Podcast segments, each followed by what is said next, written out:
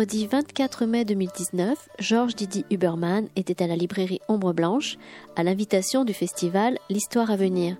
Il y présentait son livre Désirer, désobéir, ce qui nous soulève, paru en 2019 aux éditions de Minuit. Le philosophe et historien de l'art y explore ce que désobéir veut dire à travers les gestes de soulèvement.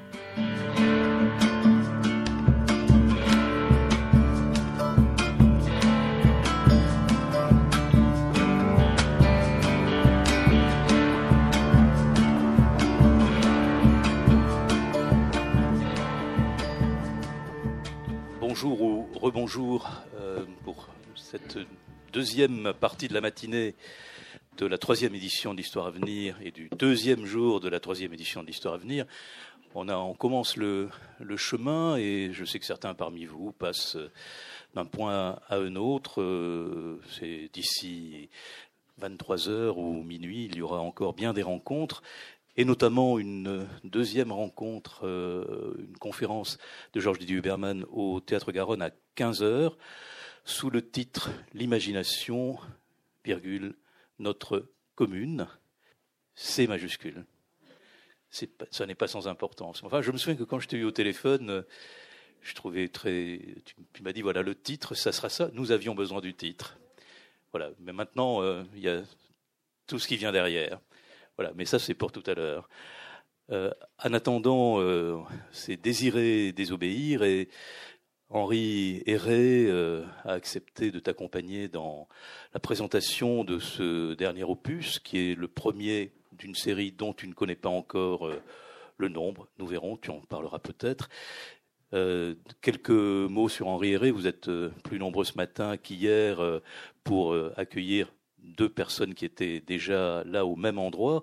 Henri Héré euh, est réalisateur d'une d'une alors d'une chose qui n'a pas tout à fait de nom, qui est hors genre et qui est un, un, ensemble réalisé, un ensemble d'images et de sons, de, pas, pas vraiment d'entretien, ça n'est pas un documentaire. C'est un film, c'est un film euh, en cours, c'est une œuvre en cours qui est celle de, qui est, issue d'un travail euh, depuis 2013 euh, accompagnant celui de, de Georges Didier Huberman, donc euh, dans son, dans son, sur son lieu de travail et sur sa, sur sa table de couturier. Et c'est une, pour reprendre ce que dit Laurentin, c'est la, la, fabrique de la philosophie cette fabrique de la philosophie, on va encore la donner à voir euh, jusqu'au 4 juin euh, dans un nouvel espace qui est juste à côté, où il y a un film de 4 heures. On peut en voir 5 minutes, 10 minutes, 1 heure, y rester ceux qui font l'expérience. Je, crois qu'encore personne n'a fait l'expérience des 4 heures d'affilée, mais peut-être euh, si on aura peut-être un témoin un jour. Et puis il y a des films disséminés. Enfin, tout ça est dans les dans les programmes de la librairie et de et de, et de l'histoire à venir. Voilà. Donc je vous engage. Il reste encore une dizaine de jours pour voir cet ensemble. Pour le moment, Henri, euh, tu ne seras pas dans les images. Tu as accepté cette conversation, en fait, qui est une conversation que tu as depuis des années avec Georges Didier Huberman. Et là, elle va euh, se centrer sur la production aux éditions de minuit euh, et notamment ce tout nouvel opus qui est Désirer désobéir. Voilà, je vous remercie une dernière précision, je sais qu'il y en a qui étaient déjà là ce matin, tant pis, je vais le redire, mais l'histoire à venir, c'est aussi, euh, c'est un événement, c'est un événement, c'est une économie, c'est des finances, et nous aurons besoin d'ailleurs pour redémarrer pour la quatrième édition de à venir de votre aide, de votre soutien. Et il y a des urnes à la sortie, au Théâtre Garonne, à la librairie, et dans tous les lieux. Donc n'hésitez pas. De toute façon, je crois que c'est pour la bonne cause. Je vous remercie par avance de votre générosité. Et c'est aussi une façon de marquer votre satisfaction. Euh, non, tu as un micro, à toi, n'hésite pas. Merci, bonjour. Ah. C'est la première fois que je fais ça, donc j'ai un peu le trac, et j'espère que c'est la dernière. Euh, alors, euh, Georges, tu es historien de l'art. Au début, il y a l'image. Et euh, devant une image, quand on est frappé par une image, on reste sans voix. Ça vous enlève les mots. Et puis, c'est ça qui te donne la puissance d'écrire. C'est-à-dire surmonter ce moment-là et quels mots vont surgir de cette impossibilité de, de, mettre des mots sur une image. donc tu es un anthropologue des images, c'est-à-dire que tu écris sur l'effet que font les images sur les hommes. et puis, de plus en plus, euh, la politique euh, est apparue. Et, euh, et, là, Désirer désobéir, c'est un livre de philosophie politique.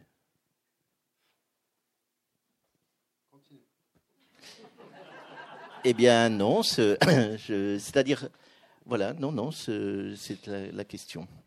Qu'est-ce que c'est que la philosophie politique, ce mot très rébarbatif? Je voudrais que tu nous le, justement que tu nous le charmes euh, ben, Ça va? Oui. Tu, ben, tu as introduit toi-même une sorte de contradiction. Tu me commences par me présenter comme historien de l'art, euh, ce qui est tout à fait vrai, hein. tout ce que tu as dit est vrai. Euh, tu enchaînes immédiatement, mais tu connais bien mon travail, on se connaît depuis longtemps, tu enchaînes immédiatement sur un problème d'écrivain ou d'écrivant ou d'écriture, ce qui est tout à fait vrai aussi et ce qui est même, je dirais, euh, prédominant, la chose la plus importante, puisque si tu choisis, euh, c'est voilà, c'est la difficulté de choisir en général comme objet de de réflexion, de pensée, de passion, de tout ce que vous voudrez, les images et de choisir comme médium pour le dire euh, le texte. Donc c'est un problème d'écrivain, je pense, à chaque fois. Et tu as très bien dit, oui, euh, c'est, je l'ai, décrit plusieurs fois, ce moment où devant des, des images qui vous, qui vous bouleversent, euh, c'est comme une rencontre, c'est comme la rencontre avec quelqu'un. N'entend plus rien et on n'a plus de mots. Non? Ça, doit arriver à tout le monde, je, suppose. Et que du, coup, c'est justement si on en reste à ce mystère euh, et à ce, cet effet de, sidération, de choc, si on en reste là et on, si on en fait une mystique, je pense qu'on est perdu. Euh, si au contraire on décide de, que le langage gagne tout sur ce qu'on a, sur l'expérience qu'on a vécue, c'est-à-dire si on veut être un, Sherlock Holmes qui va jusqu'au bout trouver toutes les solutions à, toutes les énigmes, je pense qu'on est aussi perdu. Enfin, c'est le côté positiviste, si tu veux. Et il faut trouver la nouvelle langue. C'est une question, c'est toujours une question de phrase et de phrasé. On n'écrit pas des mots, hein, on écrit des phrases. Les mots ne veulent rien dire. On écrit des phrases. Les phrases sont des montages de mots. Et dans ce montage, il y a quelque chose qui se dit. Il y a des millions de façons de monter les mots entre eux. Donc, c'est un problème d'écriture. Euh, bah, hier soir, il y a une, euh, une amie chercheuse euh, à l'Université de Madrid, euh, Lucia Montes, qui m'a donné un texte qu'elle a écrit où elle suggère que cette idée de rompre les styles. Je ne sais pas si tu es là, Lucia. Bon, peu importe. Oui. Alors, j'ai été très, très touché par cette idée qu'elle applique à mon travail, euh, parce que rompre les styles, ça veut dire que, en effet, devant, euh, quand on est dans une expérience, devant l'image, euh, si on rend compte de cette expérience avec les mots, les styles, le phrasé qu'on avait avant, on a raté quelque chose. C'est l'image qui suggère en vous qu'il va falloir rompre le style, votre style précédent. C'est ça, moi, qui me passionne. C'est que devant une image, en fait, je dois reconsidérer euh, l'organisation de mes concepts et la façon dont je parle. Et donc c'est aussi pour ça qu'il faut rompre les styles, que devant chaque image différente, chaque expérience, il faut Euh, donc, à nouveau, c'est un problème d'écrivain. Je dirais à Lucia, euh, puisque j'ai commencé de lire son texte hier soir, euh, rompre le style, ça veut dire à la fois casser, mais ça veut dire en même temps multiplier. Quand tu casses quelque chose, tu, tu le divises, mais en même temps, tu en fais beaucoup de petits morceaux. Donc, tu le multiplies aussi. C'est ça qui est. Euh, voilà, j'aime beaucoup changer. Donc, ça, on va parler d'un livre qui est très gros, mais il m'arrive de faire des livres tout petits et avec des styles différents.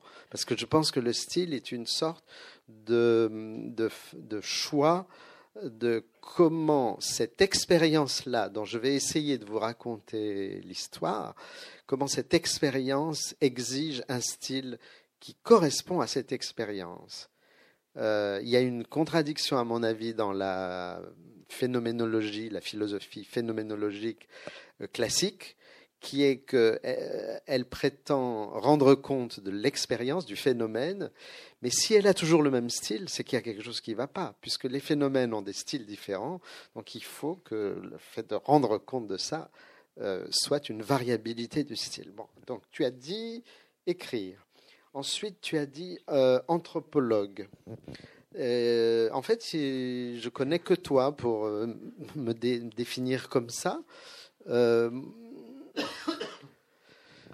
tu as raison. Je dirais, si je devais préciser, je dirais anthropologue. c'est une anthropologie historique que j'essaye de faire, voilà. Donc laissons-la, on peut développer ça. Et pof, tu me poses la question, euh, ah, tu as écrit un livre de philosophie politique. Euh, mais je dirais non. ma réponse, ça serait plutôt non. Alors c'est une réponse euh, qui est marquée d'une certaine modestie, crainte, je ne sais pas, peut-être une certaine peur. Ou, mais alors j'ai plusieurs arguments pour te répondre non. Euh, d'abord, je dirais non euh, en me souvenant de la position de Hannah Arendt par rapport à la politique, qui, est, qui a été de dire euh, ce que je fais n'est pas de la philosophie politique. Parce que la philosophie politique, c'est une. Bon, je sais pas, il y a des philosophes politiques, bien sûr, moi, je les admire beaucoup. Euh, ils sont très importants, très utiles, très voilà. Alors très souvent, ils parlent de la politique. C'est ce que Hannah Arendt désignait comme philosophie politique. Des gens qui parlent de l'homme. L'homme est un animal politique. La police, la police grecque, la, la cité, la, le commun, le voilà. Et euh, Hannah Arendt disait euh, moi, je ne suis pas philosophe politique si euh, philosophe politique veut dire je vais vous parler de tout ça en général. Je veux vous parler de politique en termes de pluralité, euh, c'est-à-dire non pas l'homme, ce que l'homme est politiquement, mais ce que les hommes font politiquement à un certain moment de l'histoire, etc. C'est beaucoup plus empirique d'une certaine façon, c'est beaucoup plus modeste. Euh, ça se méfie beaucoup des généralités. Euh, je fais partie des gens. Euh, les gens, quand je dis les gens, c'est des, grands bonhommes, hein, c'est Bergson, c'est Deleuze, qui ont dit la philosophie n'est pas générale la philosophie, c'est pas dire depuis que l'homme existe, euh, il a toujours fait ça. Non, c'est pas du tout ça la philosophie. La philosophie, c'est être précis. C'est la question de la précision, d'où la nécessité euh, pour moi de toujours de prendre des non seulement des expériences concrètes, euh, très situées dans l'histoire, et si possible de les analyser euh, ponctuellement et précisément, mais même des images. Alors pourquoi non? Il y a un deuxième argument pour dire non, que ce n'est pas de la philosophie politique. Euh, je ne sais pas combien il y aura d'arguments, hein. peut-être trois. Euh, le deuxième argument, c'est que, ben, comme tu as dit au début, euh, tu es historien de l'art. Tu commences de me dire, Georges, tu es historien de l'art. Oui, oui, je suis historien de l'art. Ben, tu as fait un livre de philosophie politique? Ah, bon, ben, c'est bizarre quand même.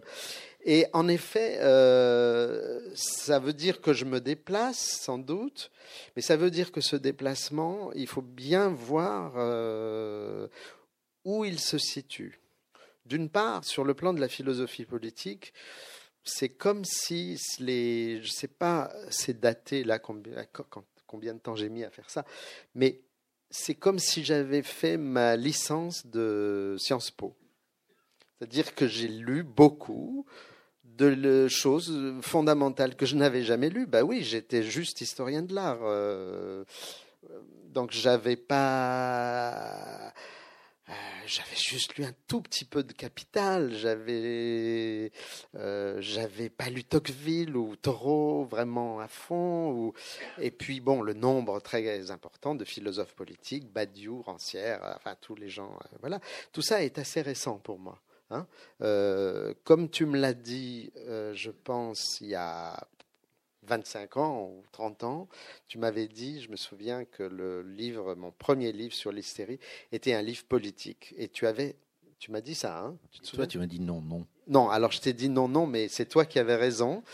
Et en effet, c'était une critique du pouvoir psychiatrique. Enfin, c'était très foucaldien. Donc, en effet, de ce point de vue-là, c'était politique. Mais il n'y avait pas cette, euh, cette référence à, à, texte politique euh, majeur, de base, etc. Voilà. Le troisième argument pour dire que ce n'est pas un livre de philosophie politique, euh, c'est qu'un livre de philosophie politique, souvent, c'est un livre qui nous aide à savoir que faire. Je pense que beaucoup de gens, dans la détresse politique actuelle, qui n'est pas seulement actuelle, hein, qui est de toujours, euh, attendent un livre qui leur dirait à nouveau, après Lénine, que faire.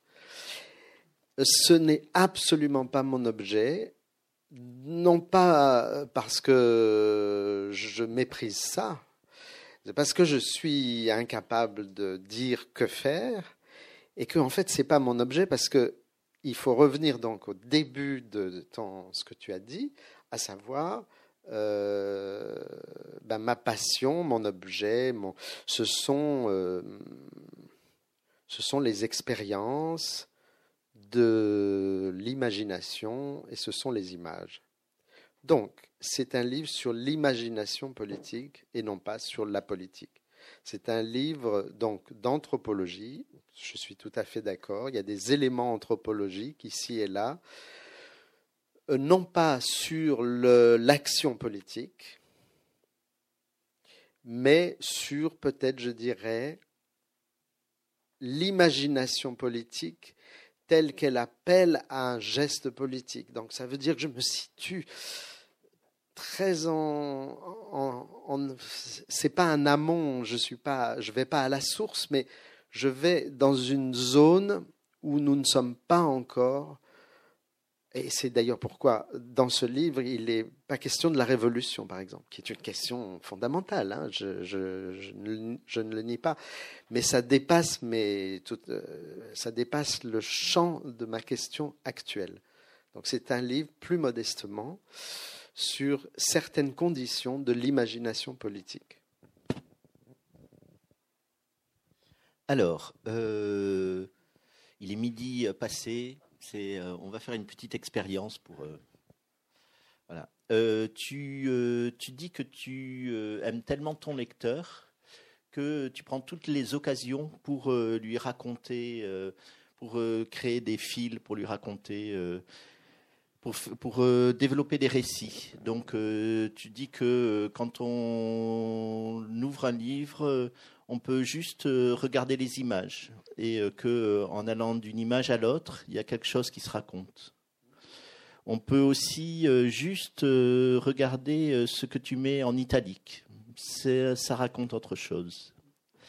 Et puis, euh, tu dis que la table des matières aussi, qui est quelque chose euh, à laquelle tu, de laquelle tu prends grand soin, euh, raconte aussi quelque chose. Alors voilà ce que je vous propose. Tu vas nous lire la table des matières très doucement. D'accord. Toute la table des matières. Et euh, si euh, de cette lecture, il y a euh, des, questions qui viennent comme des fusées, eh bien, euh, c'est à vous à nous les poser, à les poser à Georges. Tu t'en sors bien, hein? Il est très malin. Alors, perte et soulèvement. Le fond de l'air est rouge. Freiheitsdrang, la poussée de liberté. Zéro de conduite. Depuis les profondeurs, s'élève un geste. D'accablement à soulèvement, pour jeter sa douleur par-dessus bord. Puissance contre pouvoir ou l'acte de désir. Duende de la transgression. Le temps de la révolte. Masse et puissance. Même le nouveau-né se soulève. Désir, lutte, domination, reconnaissance. Éros politique. Qu'est-ce qu'un geste critique?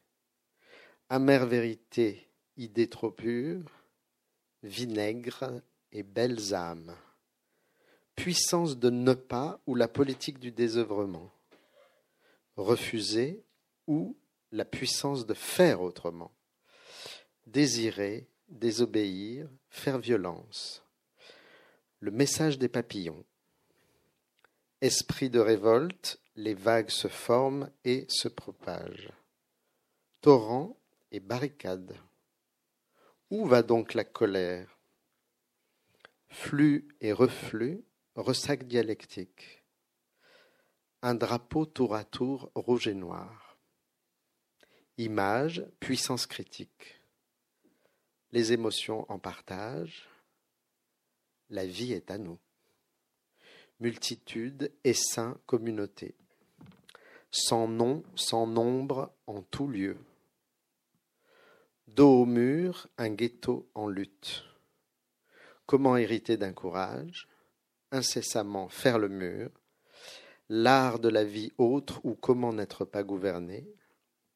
Réveil au rêve, se lever, voler de ses propres ailes.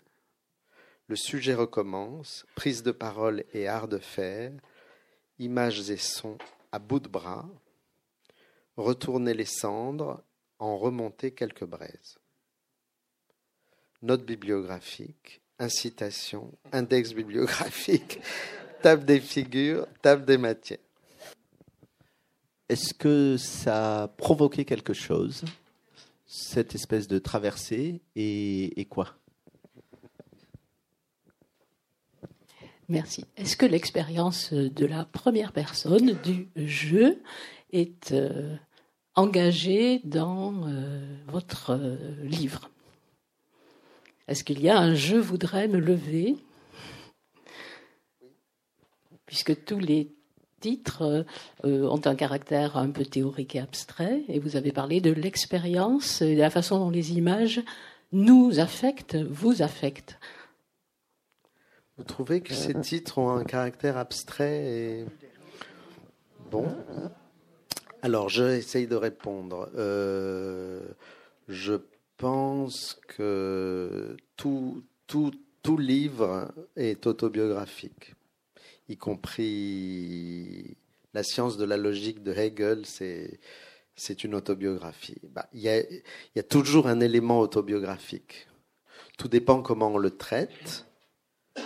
Euh, le, une certaine éthique philosophique demande à ce que le je ne soit pas au centre absolu de cet élément autobiographique. Quand je dis autobiographique, c'est que quand même, euh, si on parle de certaines expériences, euh, ça veut dire qu'on ne parle pas simplement de l'expérience des autres, c'est-à-dire qu'on on parle des, des expériences qui nous ont traversées ou qu'on a vécues, ou même qu'on n'a pas vécues, mais qu'on a entendu dire. Euh, voilà. Il y, a tout un chapitre dans ce livre sur l'insurrection du ghetto de Varsovie. Je n'ai pas vécu, bien sûr, ça. Et en même temps, il y a un élément autobiographique dans la mesure où c'est quelque chose qui traîne dans, dans, dans ma constitution depuis l'enfance, par exemple. J'ai pas besoin de le dire, on s'en fiche. Mais, mais euh, donc le jeu, le jeu en philosophie. Alors, vous savez, les philosophes emploient quelquefois le jeu. Souvent, ils emploient le nous. Par exemple, Sartre emploie souvent le nous euh, quelquefois, ils emploient le vous. Quand vous marchez, euh, euh, voilà. Donc, la, question de la subjectivité ou de la subjectivation dans un livre de pensée théorique est extrêmement importante et cruciale. C'est très très important. Mais je dirais que cet élément, il est permanent d'expérience et de subjectivation, mais il ne doit pas être héroïsé. Euh, la, disons, le fondement, euh, un des fondements de mon, ma situation dans le débat euh, historique ou anthropologique ou dans l'histoire de l'art, c'est de faire appel à la psychanalyse. C'est-à-dire que je crois qu'il y a de l'inconscient, je crois, je fais l'expérience qu'il y a de l'inconscient.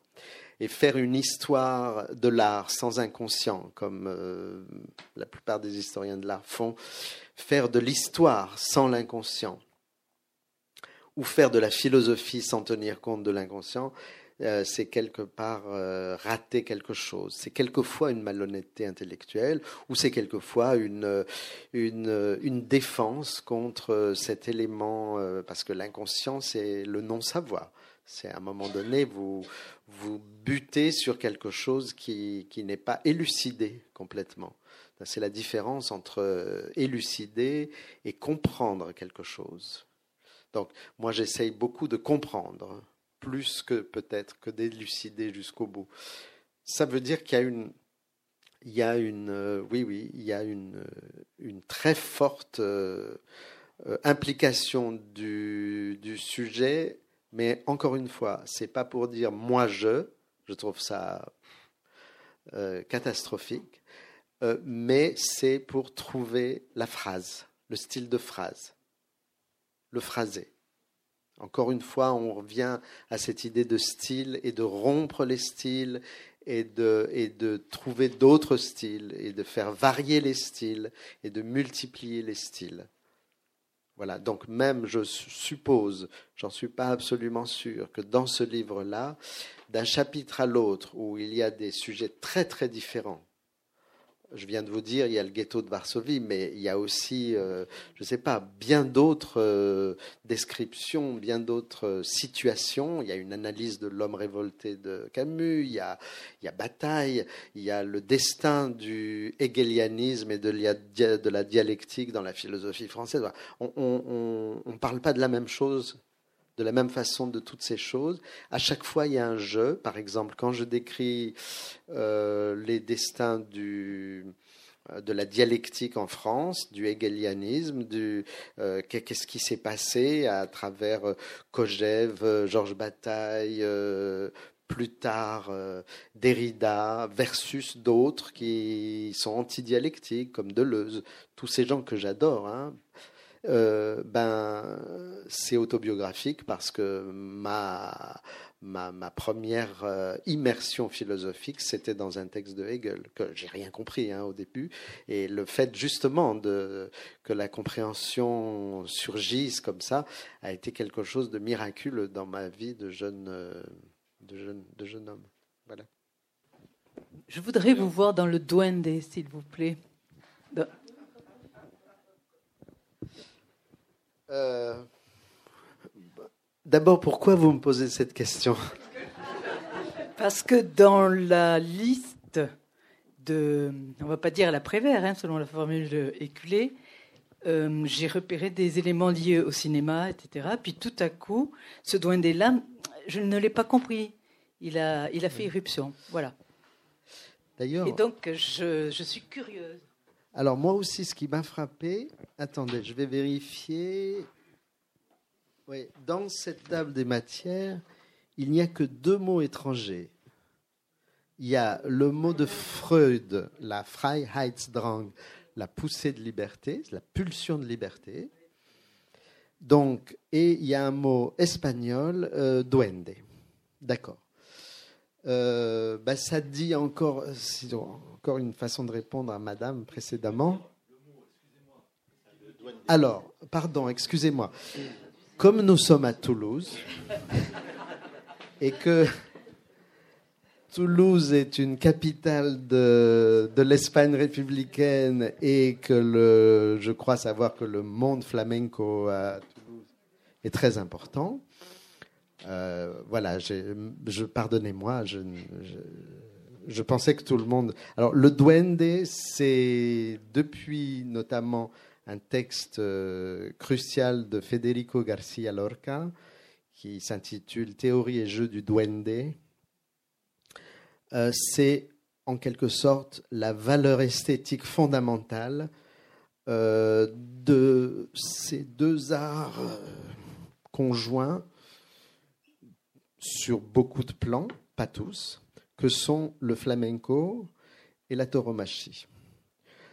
Euh, le duende, euh, qui veut dire au départ, euh, le, le duende, c'est c'est le feu follet, c'est le petit esprit qui hante une maison. Au départ, c'est ça le duende.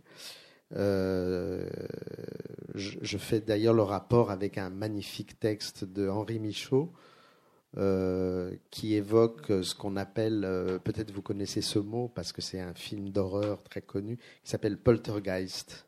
Vous connaissez ça? Vous connaissez ce mot alors et donc, c'est quelque chose qui est capable de faire valser euh, le monde, quoi, de mettre le monde sans dessus-dessous. Le duende, c'est ça. Euh, et euh, Garcia Lorca a, prétendu, il y a beaucoup d'études, il y a une étude philologique récente euh, qui montre que beaucoup est dû à lui-même, que, Garcia Lorca a investi ce mot, tout en disant que c'est un mot très ancien, utilisé par euh, les gitans flamenco euh, pour désigner la valeur suprême de, de ce qui peut se passer dans une expérience artistique. Euh, Garcia Lorca en déduit une sorte de partition en disant que l'art occidental normal, il a une divinité qui s'appelle la muse, la religion a ses anges et les flamencos, ils ont le duende. Ça veut dire qu'ils distinguent le duende d'une expérience qui serait d'une part mystique ou religieuse, d'autre part, ils le distinguent d'une expérience qui serait artistique au sens habituel du terme. Alors, là aussi, élément hein, euh, autobiographique, je suis aficionado du flamenco, j'aime beaucoup ça, donc j'entends ce mot très souvent. Euh, oui, je discute avec des gens, arrête. Je discute avec des gens. euh, voilà, le dialogue avec Lucia Montes est très intéressant pour moi, très important. Et avec des récemment, j'étais à Grenade où j'ai rencontré des gens magnifiques qui connaissent très bien tout ça. Donc voilà, c'est un monde. Alors c'est très important de voir euh, que du coup, euh, il y a une, une sorte de complémentarité très étrange, vous pourriez dire, entre le monde de la philosophie allemande, qui est fondamentalement là où je travaille, enfin, cette philosophie allemande qui, avec les noms, les grands historiens de l'art, Warburg, Riegel, ils sont, ils sont tous de langue allemande, hein, euh, Wölfflin, euh, et puis les grands philosophes euh, qui comptent pour moi, Kant, Hegel, et puis les récents, Benjamin, Adorno, bon bref, Anna Arendt, tout ça c'est très germanique, et se confronter avec un élément très très andalou, euh, était extrêmement euh, fécond. Alors, c'est pas de mon fait seulement, c'est euh, il y a un médiateur de ça, et c'est pour expliquer, pour vous expliquer de quoi je parle dans ce chapitre, plus ou moins. Le médiateur, c'est Georges Bataille. Georges Bataille, qui était donc à la fois donc grand lecteur de Hegel et de Nietzsche. J'ai oublié Nietzsche. Hein. Nietzsche, c'est fondamental parce que sans doute la théorie du duende de, Garcia Lorca doit beaucoup à la partition apollinien-dionysiaque hein, chez, chez, Nietzsche. Euh, un lecteur médiateur de ça, c'est Georges Bataille. Donc, lecteur de, de, Nietzsche et de Hegel et commentateur de ces gens-là très, très pointus inquiet, tout ce qu'on veut, mais vraiment magnifique. Et puis Bataille, euh, qui en 1922 se rend euh, en Espagne et vit euh, au moins trois expériences majeures. la mort de Granero aux, arènes de, de Madrid, Goya et, et le flamenco. Et le flamenco, il se trouve que le 13 juin 1922 a eu lieu le premier concours de chant flamenco à, Grenade, organisé par Garcia Lorca et Manuel de Falla, et que Bataille était présent à ce concours, euh, aux côtés d'ailleurs de Ramon Gomez de la Serna, Lucia se demande si Bataille et Garcia Lorca se sont rencontrés. Ils avaient le même âge en plus. Euh, voilà, on ne sait pas. Mais en tout cas, il y a ça. Il y a cette euh, irruption du duende, euh, c'est-à-dire aussi une position politique par rapport à la société en général. Les gens qui ont du duende, ils sont, hors des sentiers euh, de la politique partisane normale. Ils sont, ben, on pourrait appeler ça la politique des gitans. C'est pas un hasard que Debord, par exemple, a été fasciné par tout ça, que la femme de Debord a étudié le jargon des, des, gitans. Que vous voyez, c'est tout ça est, très lié à une avant-garde philosophique, littéraire et politique il y, a, ce rapport entre cet art flamenco, euh, qui est une sorte d'alternative au classicisme italien, par exemple. Euh, Bataille, euh, élève de l'école des Chartes, ben, normalement il aurait dû aller à Rome ou à Athènes. Non, non, il va, à, Madrid. La raison, c'est qu'il avait des mauvaises notes, en fait. Donc on l'a, envoyé à Madrid. Mais grand bien lui a fait parce que l'Espagne, c'est l'anticlassicisme. C'est, comme si c'était la patrie de l'anticlassicisme. Et c'est aussi pour ça que l'Espagne a eu euh, une telle importance dans la constitution des avant-gardes artistiques françaises. Victor Hugo, c'était l'avant-garde artistique. Hein. Victor Hugo, la musique, euh, Bizet, euh, Debussy, Ravel, et puis plus tard, Michel Léris, André Masson, Bataille lui-même. Vous voyez ce que je veux dire? C'est voilà. Donc le duende de la transgression, c'est que en effet, pour répondre à votre question, je ne me souviens plus exactement ce que j'ai écrit dans le chapitre, mais il s'agit de mettre en relation la pensée politique de bataille, la pensée en général, voilà, avec cette notion, euh, cette notion qu'on pourrait dire euh, gitane, même si elle a été réinventée par Garcia Lorca. Et éventuellement, comme vous êtes historien de l'art, euh, j'ai pas retrouvé dans la table des matières, mais je vais lire le livre hein, attentivement, mais je, je, n'ai pas retrouvé de couleur à, part le rouge. Est-ce que euh, le, euh, et le noir, effectivement, est-ce que le jaune euh, vous, vous, intéresse ou, ou est-ce que vous aviez déjà ou, ou, le multicolore hein, Je ne veux pas faire une fixation, mais est-ce que vous avez déjà écrit le livre?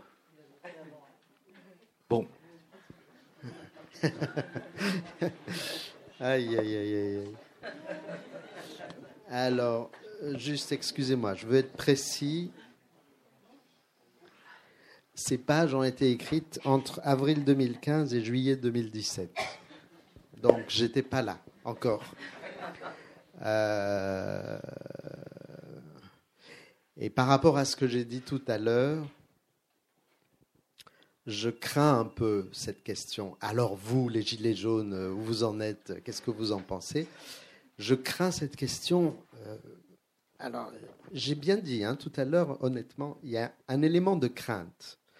Je suis un mélange de peureux et de non peureux. Bon, bref. Mais j'ai bien précisé, j'ai pas fait un livre euh, de philosophie politique et encore moins donc un livre de euh, un mode d'emploi du politique. Donc sur la question des gilets jaunes, euh, je vais vous penserez peut-être que j'évite la question. Je fais partie du comité de rédaction d'une revue d'extrême gauche qui s'appelle Ligne, dirigée par Michel Surya.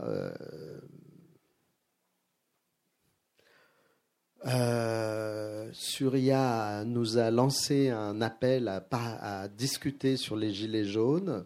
Il a fait un texte où il euh, est très pessimiste en, euh, pointant des éléments presque fascistes dans le, le mouvement des Gilets jaunes, il a immédiatement été euh, très très fort attaqué par d'autres membres de la rédaction et ils se sont battus à l'infini. Finalement, le, numéro de ligne est sorti tout récemment.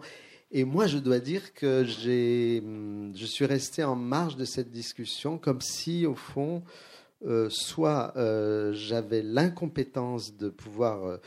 on, demande toujours à un intellectuel de juger qu'est-ce que vous en pensez de, de ci et de ça. Euh, mais non, moi, moi je ne sais, pas, sais pas être un intellectuel de cette façon-là. Je sais être un intellectuel euh, en travaillant, c'est-à-dire en prenant du temps, et donc en étant tout le temps en retard. Voilà, tout simplement. Euh, c'est ce que dit Hegel d'ailleurs. La philosophie prend son envol au crépuscule. voilà, nous sommes des gens qui travaillent. Alors c'est terrible et c'est tant mieux. Enfin, c'est les deux. Donc, euh, alors, et je réponds sur le multicolore, parce que vous avez dit multicolore, et là, je suis complètement d'accord avec vous.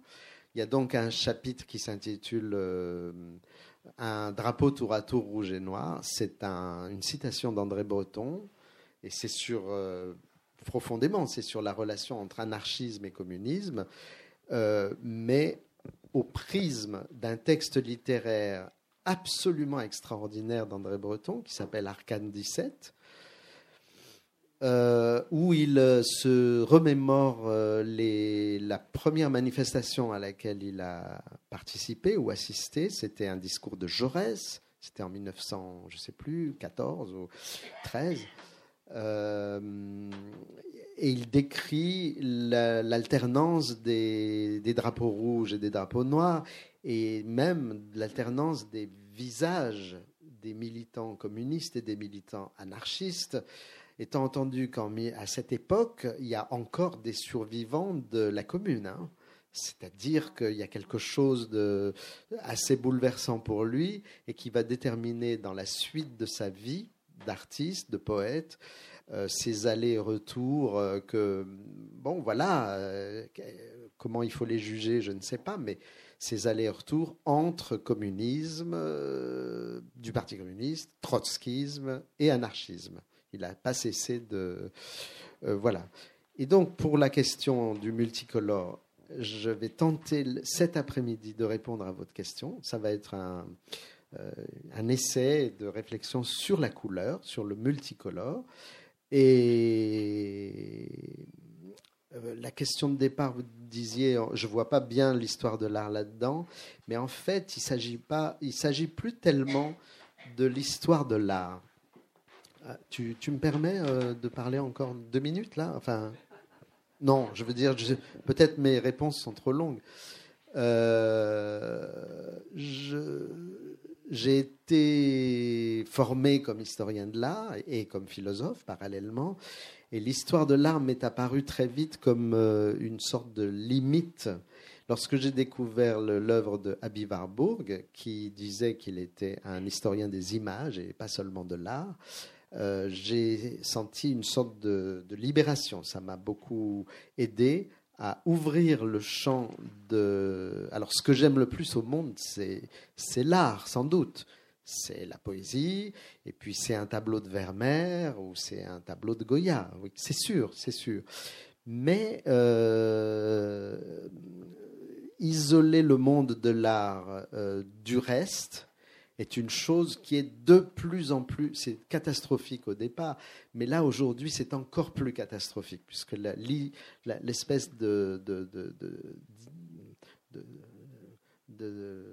spécificité du monde de l'art, en fait, aujourd'hui ça s'appelle marché, le marché de l'art, qui est un des trois marchés les plus... qui, qui marche le mieux, c'est le cas de le dire, c'est-à-dire les armes, la drogue et l'art. C'est ce qui rapporte le plus d'argent.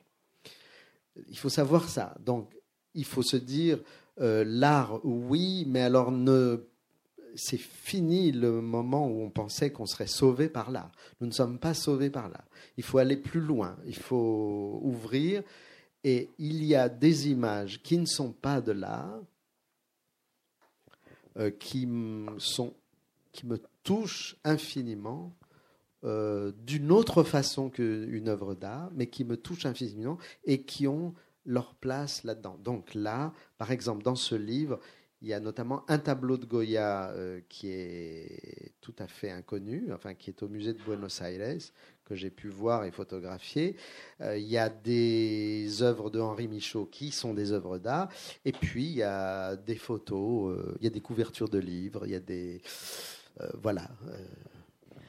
Vous avez employé le terme de jargon des gitans. Je voudrais savoir quelle acception vous donnez à ce terme, parce qu'habituellement c'est assez péjoratif, jargon. Euh, bah, j'ai repris en fait le titre de Alice Becker O, qui, je crois, dans le titre de son livre, elle emploie le mot. mais je vous remercie de votre question parce que dans ce cas-là, euh, c'est pas du tout péjoratif. Euh, euh, jargon, c'est une langue en quelque sorte cryptée, euh, qui est l'équivalent du de l'argot ou des, des, des, usages linguistiques dans les prisons ou dans, dans certains milieux. Donc c'est pas du tout dans ce sens-là péjoratif. A contrario, d'un livre comme celui de Adorno qui critique Heidegger en disant c'est un jargon de l'authenticité. Donc il faut bien voir aussi que chaque mot a des usages. Euh, donc c'est bien que vous me posiez la question parce que là dans ce cas-là c'est pas du tout péjoratif. Euh, oui, moi je suis tout à fait naïve. Euh, je n'ai jamais lu de livre de vous, mais le dernier intitulé le dernier chapitre Retourner les cendres on retournait quelques braises, je trouve que c'est pas mal. Alors je me demandais quel feu a produit les cendres et, quelles braises sont encore là. Voilà. Alors, euh, pour répondre très rapidement, les feux, c'est ce que Arendt, décidément, que je convoque beaucoup là, euh, appelait le trésor perdu. Nous avons un trésor. Ce trésor, en fait, euh, c'est l'histoire des soulèvements. Ce trésor, c'est la Révolution française, la Commune, 1848. Euh, c'est tous les, moments historiques dans lesquels euh, quelque chose de l'ordre de l'émancipation par rapport à la domination a fait son chemin. Ce trésor, euh, Anna Arendt, euh, dans un de ses livres euh, qui s'appelle La crise de la culture, elle a dit c'est un trésor perdu. Utilisant la phrase fameuse pour beaucoup de René Char à propos de la résistance française. Et René Char disait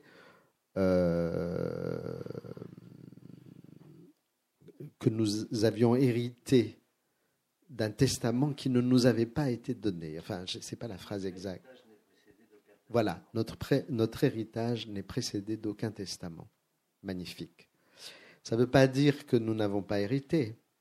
Ça veut dire que le testament est laissé en suspens et que se pose à nous, à chaque fois, la question de savoir euh, euh, qu'est-ce qu'on va faire euh, dans la possible transmission de ce testament et de cette transmission constamment interrompue, constamment ensevelie, constamment voilà dans le cycle de cet événement sur l'histoire à venir. On sent bien que peut-être la grande question c'est c'est comment on enseigne l'histoire à nos enfants. Hein. Ça serait peut-être la grande question, là. Euh, je suppose, les profs d'histoire qui, qui sont invités à ce festival, ben c'est, ça qu'il faut poser. Euh, bon, voilà. Donc, euh, cette idée, c'est donc que cette, cette histoire de l'émancipation, elle est constamment ensevelie. Donc la braise, c'est ça. Et elle est ensevelie sous un tas de cendres, c'est-à-dire... Euh, euh, donc moi j'ai simplement, à titre de symptôme, hein, c'est juste à titre de symptôme, si je me souviens bien, ce chapitre commence par euh, la réflexion selon laquelle beaucoup de livres publiés aujourd'hui, qui ont un certain succès, ont des titres euh, négatif, mélancolique. Voilà, Welbeck a écrit un livre qui s'appelle Soumission. Euh, Judith Butler a écrit un livre qui s'appelle Dépossession. Euh, Marie-Josée Monza a, écrit un titre qui s'appelle, je ne sais plus, c'est un, mot comme ça. C'est que des mots négatifs. Et au moment où j'écrivais ça, le seul titre positif qui était un livre intitulé Révolution, était signé Emmanuel Macron. vous voyez le. Donc je, me suis dit, ou alors euh, Enzo Traverso, qui est quelqu'un que dont j'aime beaucoup le travail, qui a. Euh, il a publié un livre très beau, mais ça s'appelle Mélancolie de la gauche. C'est une citation de Benjamin, d'accord, mais tout ça est très dépressif, tout ça est très mélancolique. Alors moi, je pense que la mélancolie, enfin bon, c'est euh, un élément que j'ai trouvé par exemple dans la culture acidique, la culture juive acidique du 18e, 19e siècle, euh, qui étaient donc des, communautés juives dans des dans des villages qui subissaient constamment des pogroms. Enfin, c'était quand même pas la joie, quoi. Et c'était des gens qui disaient que la mélancolie était un péché. Et que, voilà. Donc, euh, j'essaye comme ça de répondre à votre question. Je ne sais pas si. Donc, la braise, il faut la remonter. C'est ça l'idée. Ou bien quand euh, vous avez un tas de cendres, dans la cheminée, vous soufflez dessus et vous découvrez qu'il y a un peu de braise. Voilà. Et vous pouvez rallumer un feu. C'est un peu notre, notre tâche.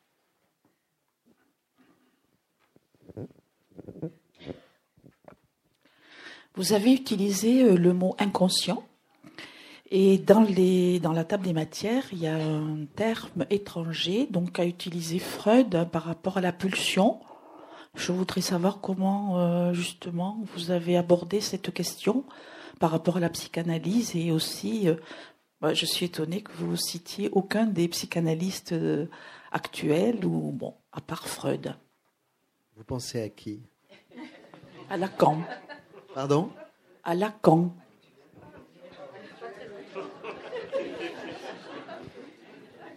Alors, je vais vous répondre.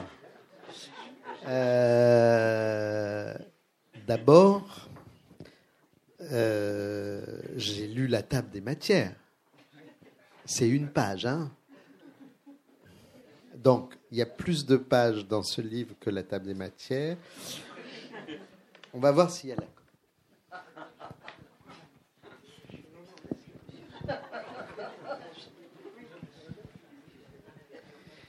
Lacan 1932 de la psychose paranoïaque. Lacan 1948 de l'agressivité en psychanalyse. Lacan 1953-54, le séminaire 1. Lacan 1954-55. Enfin, il y en a une page.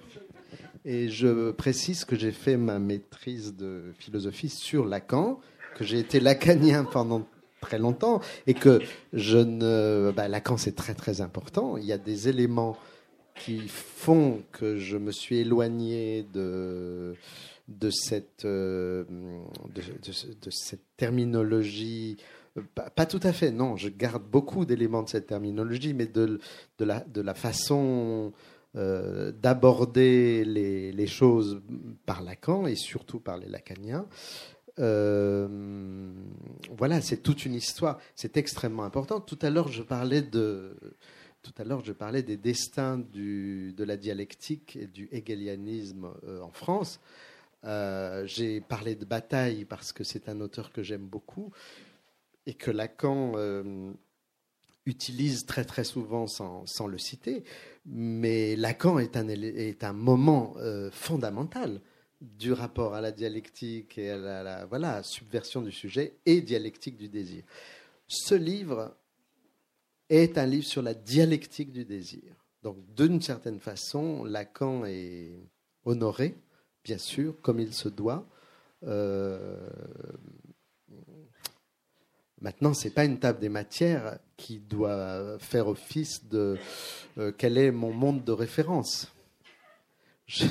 En, vieillissant, je lis de plus en plus d'auteurs qui ne sont pas Lacan. Euh, je suis désolé. voilà, j'en lis d'autres. Et, c'est très bien comme ça. C'est très bien comme ça de, mettre Lacan lui-même dans une constellation et non pas de faire de Lacan euh, le cosmos lui-même.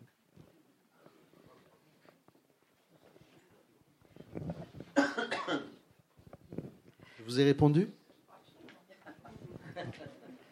Euh, bonjour, je, n'ai pas lu votre livre non plus, mais justement ce qui m'intéressait, c'était les deux mots désirer et désobéir, l'un à côté de l'autre.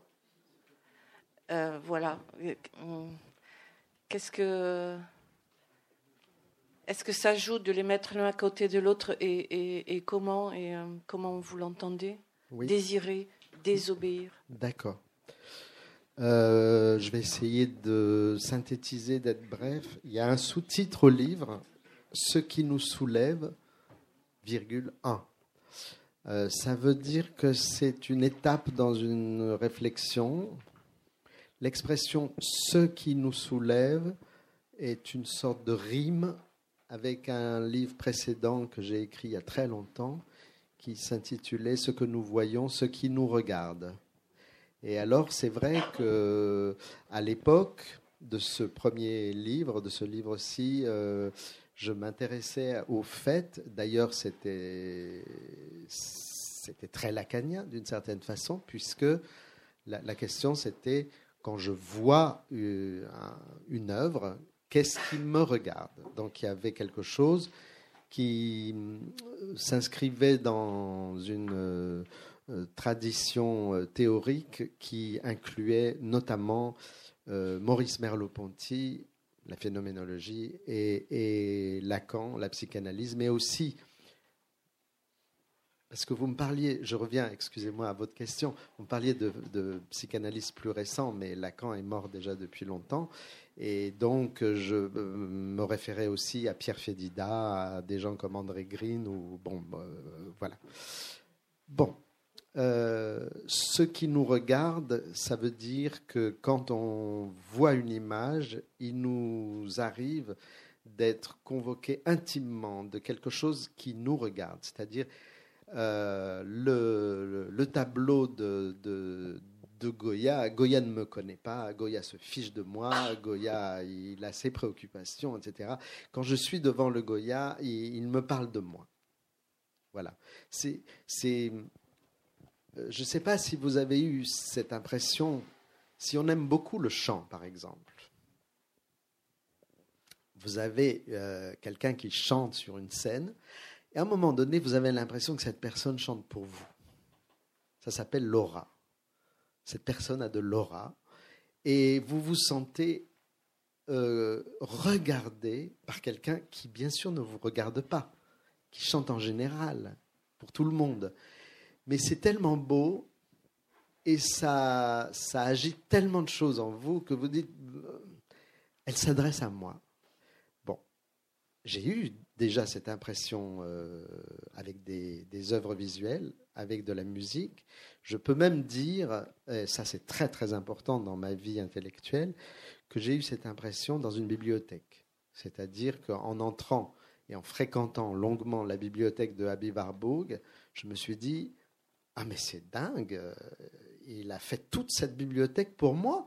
C'est parce qu'elle était organisée. Euh, voilà. Plus tard, j'ai lu un texte de Ernst Cassirer, le grand philosophe Ernst Cassirer, qui dit exactement la même chose. Qui dit quand je suis entré dans cette bibliothèque, mais j'avais l'impression que c'était mes problèmes. Il parlait de mes problèmes et, il répondait avec des, rayonnages de livres. Ah, voilà. Euh, je me perds. Votre question Ah oui, désirer désobéir. Donc j'en étais à ça. Ce qui nous regarde, ce qui nous soulève, c'est, on pourrait dire, c'est la suite. C'est quelque chose qui va euh, non seulement innerver ma vie psychique, mais faire lever en moi certains gestes. Ce qui nous soulève, c'est déjà un peu plus loin. Alors, euh, je répète, hein, je ne suis pas encore dans une problématique où je vais dire qu'est-ce qu'il faut faire politiquement, gilet jaune ou pas gilet jaune, euh, etc. Euh, ce qui nous soulève. Donc c'est déjà le titre générique. Euh, un jour, j'ai trouvé l'organisation Désirer désobéir parce que ce livre est un livre sur le désir dont la thèse principale est issue euh, de Freud, de la dernière phrase de la science des rêves de Freud, de l'interprétation des rêves de Freud, où Freud dit, premièrement, le désir inconscient est indestructible. C'est une hypothèse. Il a tort ou il a raison, je ne sais. Mais je prends cette hypothèse c'est magnifique cette hypothèse que le désir va survivre. Et qu'en effet, dans des exemples historiques très précis que j'ai pu étudier, notamment ceux dont tu parlais hier euh, sur les photos des Sonderkommando d'Auschwitz, les gens sont morts, mais leur désir a survécu. Euh, l'insurrection du ghetto de Varsovie, les gens savaient très bien, ils avaient 24 ans, ils savaient qu'ils allaient mourir, mais ce qui a survécu, c'est leur désir. Il a survécu dans euh, euh, ce trésor dont parle Anna Arendt. Donc, euh, le désir est indestructible. Première thèse. La deuxième thèse est énoncée dans cette magnifique phrase finale de l'interprétation des rêves. C'est que le désir se projette fatalement vers un futur dans la mesure où il fait signe vers quelque chose de l'ordre de la mémoire. Donc ça, c'est une hypothèse qui est constitutive de cette anthropologie hein, dont tu parlais au début, Henri, euh, c'est-à-dire le lien entre mémoire et désir.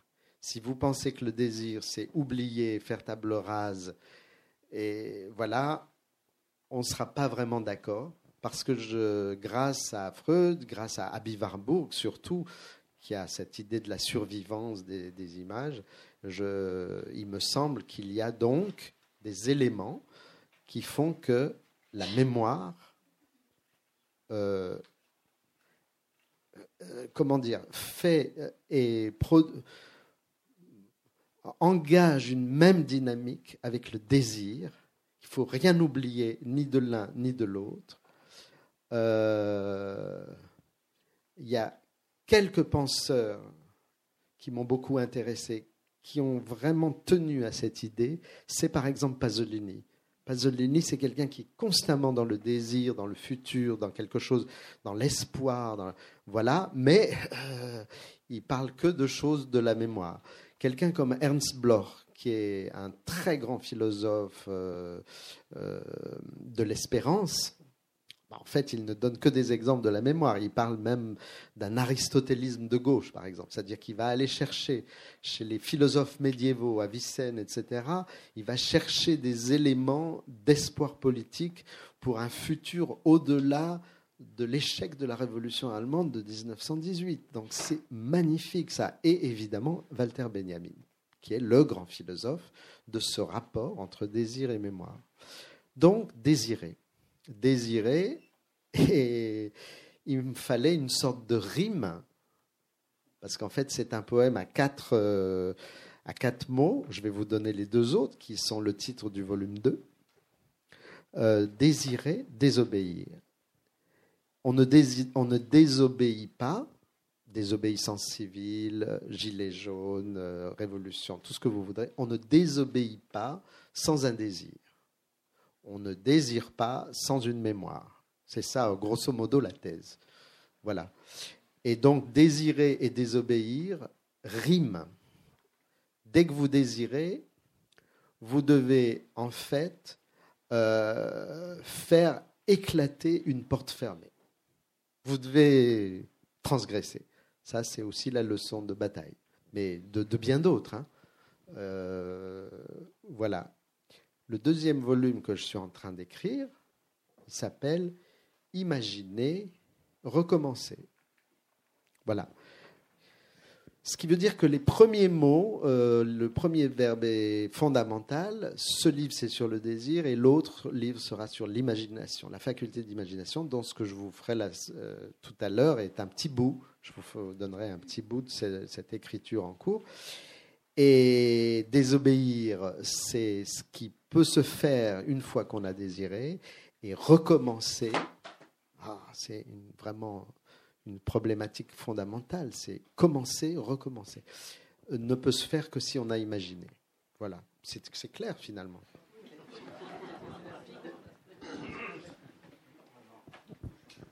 vous avez une question tout à l'heure. Ben oui, bon. Ben, vous vouliez parler de Nicole Leroux, qui est quelqu'un d'extrêmement important. Euh, vraiment, euh, appel à tout le monde. Lisez Nicole Leroux. Toute guerre civile, toute stasis, et la stasis est constitutive de la police, dit-elle, amène à cette sorte d'affrontement entre frères, entre guillemets, et que ça, ça tend toujours vers la fraternisation irréversiblement. Hmm. Je crois que dans ce livre, il n'en est pas question directement. Parallèlement, j'ai publié un autre livre euh, qui est paru au même moment que Désirer désobéir chez Gallimard, qui s'intitule euh, Ninfa Dolorosa. C'est sur la lamentation. Ça reprend des éléments d'une recherche antérieure que j'ai fini de, que j'ai finalement conclu après avoir écrit ça, il est donc question euh, de soulèvement, comment une lamentation peut devenir un soulèvement? Je prends euh, l'exemple, je traite longuement de l'exemple d'Antigone, et là, euh, Nicole Laureau devient tellement nécessaire que moi qui ne fais jamais de dédicace, je ne dédie pas mes livres pour des raisons biographiques. Je ne dédie voilà. Sauf que dans Ninfa Dolorosa, quelque part, je dis, ce livre est dédié à Nicole Laureau, car euh, euh, premièrement, ses, écrits euh, sont fondamentaux, vraiment très très importants, notamment pour comprendre qu'est-ce que c'est le rôle des femmes dans un, soulèvement politique, qu'est-ce que c'est le, qu'est-ce que la femme est un animal politique. En quoi la femme aussi est-elle un animal politique? Ça, c'est Nicole Leroux le dit mieux que quiconque. Et puis aussi parce que j'ai j'ai été son ami. Euh, on a beaucoup parlé ensemble. On a fait une revue ensemble avec Marie Moscovici, Pierre Fédida, Patrice Laureau, le mari de Nicole Laureau, qui est un très très très grand philosophe euh, voilà, donc Nicole Leroux est quelqu'un de, très important dans mon parcours. Mais c'est vrai que je ne... Alors peut-être le commentaire de Agamben sur la stasis avec lequel je ne partage pas tout. Euh, ma, je, voilà, pas parlé de la guerre civile en fait. J'ai parlé du geste de désobéir.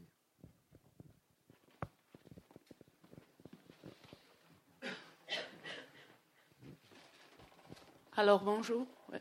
Tu m'écoutes Ah ben voilà, c'est Lucia Montes Salut. dont je parlais tout à l'heure. Euh, Excusez-moi si je me trompe avec le français? Euh, mais je voudrais revenir un peu sur les duendes à cause de, que- de quelques éléments que je voudrais vous ramener ici de, de la conférence de Lorca, parce que c'est me- c'est merveilleux ce texte. Et Oui. dans la nouvelle édition qui vient d'apparaître la- l'année dernière, et on peut voir les manuscrits de, de Lorca. Et c'est très curieux qu'il ne s'appelle pas euh, Théorie et jeu du duende, mais dans l'autre sens, non? Et Jeu et théorie. Jeu et théorie du duende, non? Et à propos de cette idée de rompre le style, de faire une, une chose nouvelle chaque fois, non? De recommencer, et je voudrais vous ramener deux phrases de Lorca que j'ai essayé de traduire maintenant. Donc, euh, et ils, sont, et ils parlent avec les duendes d'une très, euh, en, en très vieille culture et en création et en acte chaque fois.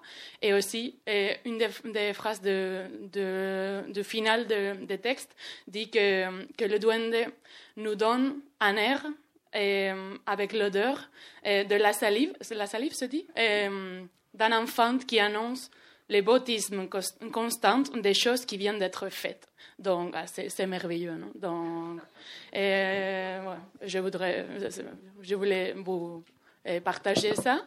Et aussi, euh, pour faire une petite connexion entre ces livres et le suivant qui va venir, un des petits textes qui, qui est dans ce, ce, volume ici s'appelle Puissance de n'est pas. Et on a parlé de cette idée d'imaginer chez Bloch euh, dans un, autre contexte avec l'idée de pas encore, non? Une ontologie de pas encore. Et donc, si, si vous pourriez nous parler un peu de plus de ça. D'accord. Alors, rapidement, sur le dernier point que tu as évoqué, euh, euh, c'est une réflexion en cours. Ernst Bloch, comme, euh, comme Benjamin ou Krakauer, qui sont des gens qui sont allés étudier auprès de Georg Simmel et non pas de Heidegger, ont été des anti-heideggeriens et que ils ont euh, attaqué en quelque sorte la philosophie heideggerienne comme étant une philosophie du ce qu'on a appelé en France le néant avec Sartre, mais ce que euh, euh, Heidegger appelle tout simplement nicht, le non, non. Ils ont attaqué ça en disant euh, le non n'est pas suffisant, il faut temporaliser tout ça. Et ce qui compte, c'est le pas encore, c'est le noch nicht, le pas encore.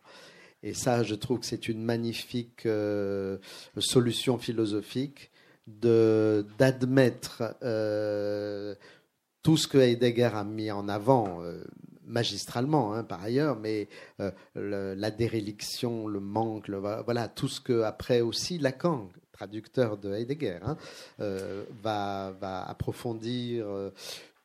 tout ce que Bataille appelle l'impossible, enfin toutes ces notions négatives qui deviennent en fait des notions qui appellent à une espérance.